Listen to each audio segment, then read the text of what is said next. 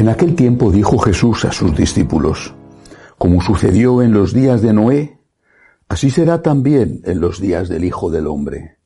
Comían, bebían, se casaban los hombres y las mujeres tomaban esposo, hasta el día en que Noé entró en el arca, entonces llegó el diluvio y acabó con todos. Asimismo, como sucedió en los días de Lot, comían, bebían, compraban, vendían, sembraban, construían. Pero el día que Lot salió de Sodoma llovió fuego y azufre del cielo y acabó con todos. Así sucederá el día que se revele, Hijo del Hombre. Aquel día, el que esté en la azotea y tenga sus cosas en casa no baje a recogerlas, Igualmente, el que esté en el campo, que no vuelva atrás. Acordaos de la mujer de Lot. El que pretenda guardar su vida la perderá, y el que la pierda la recobrará.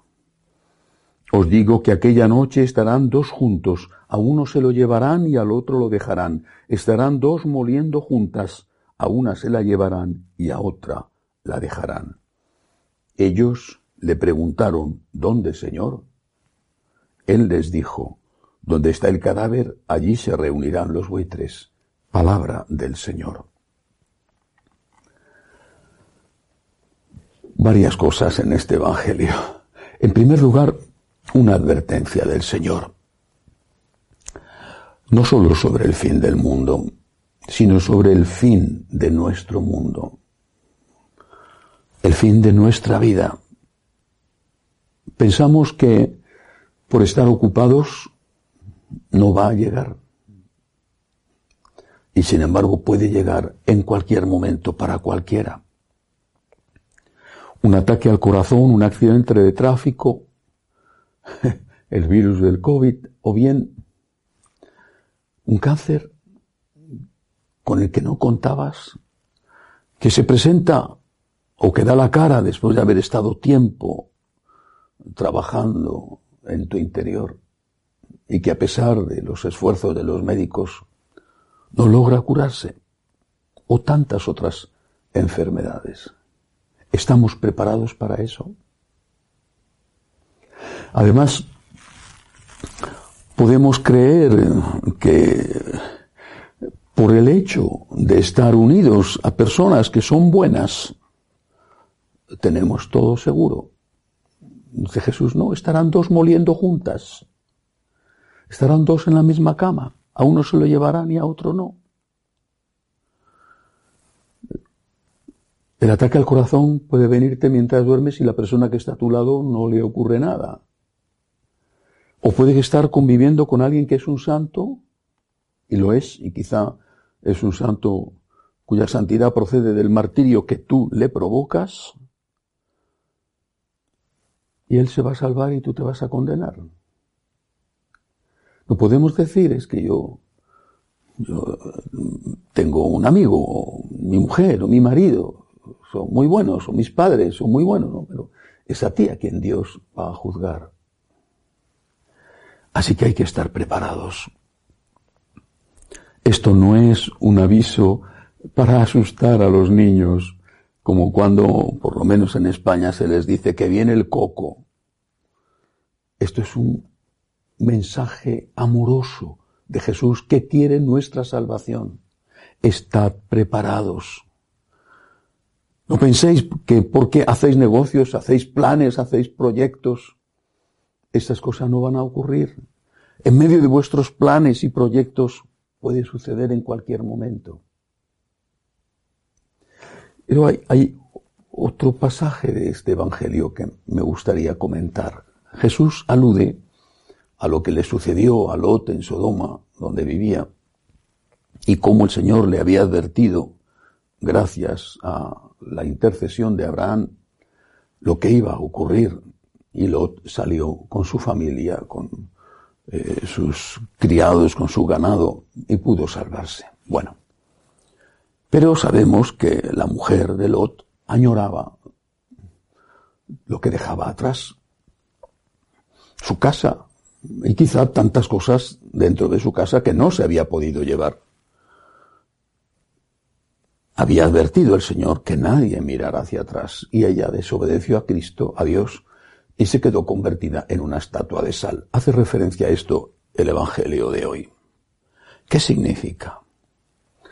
No mires atrás. Es decir, no estés añorando el tiempo del pecado. No estés añorando las cosas que hacías mal. Ya las dejaste. Mira hacia adelante, mira hacia arriba. Y tampoco estés añorando la juventud perdida. El tiempo en que tenías agilidad, el tiempo en que tenías mejor memoria, o el tiempo en que tenías mejor salud. Vive bien el momento presente, porque mirar hacia atrás te convierte en una estatua. Es verdad que la vida hay que saber sacar lecciones de lo que nos ha ocurrido para no volver a repetir los mismos errores y para agradecer a las personas que nos han ayudado. Pero hasta ahí. Si nos quedamos mirando hacia atrás, nos quedamos convertidos en una estatua. No avanzamos. Añorando el tiempo que ya no volverá. No sabemos ver lo que todavía nos queda miras hacia atrás con gran dolor porque has perdido quizá una persona muy amada. Eso te paraliza, te impide seguir viviendo, te convierte en estatua. Pero hay otras personas que te necesitan, que comprenden tu dolor, pero que te necesitan a su lado. Y que pueden llegar a pensar que a ellos no les quieres porque no les prestas atención y que todo tu cariño se quedó atrapado en el pasado, en esa persona a la que añoras. Y eso les hace daño a esas personas que están contigo y quizá les lleve a pensar que no les quieres. Deja de mirar atrás. Mira hacia adelante y hacia arriba. Todavía tienes vida y todavía te necesitan. Todavía tienes algo que hacer. Algo que amar. Todavía puedes ser útil.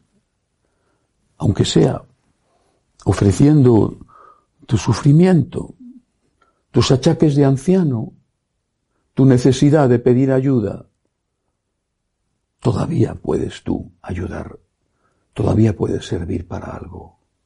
Mientras que si estás pendiente del tiempo que pasó, que ya no volverá, te conviertes en una estatua de sal. Estemos preparados porque no sabemos el día ni la hora y dejemos de mirar atrás y pongamos todo el mal que hemos hecho en la misericordia de Dios, arrepentidos para hacer todo el bien posible. Que así sea.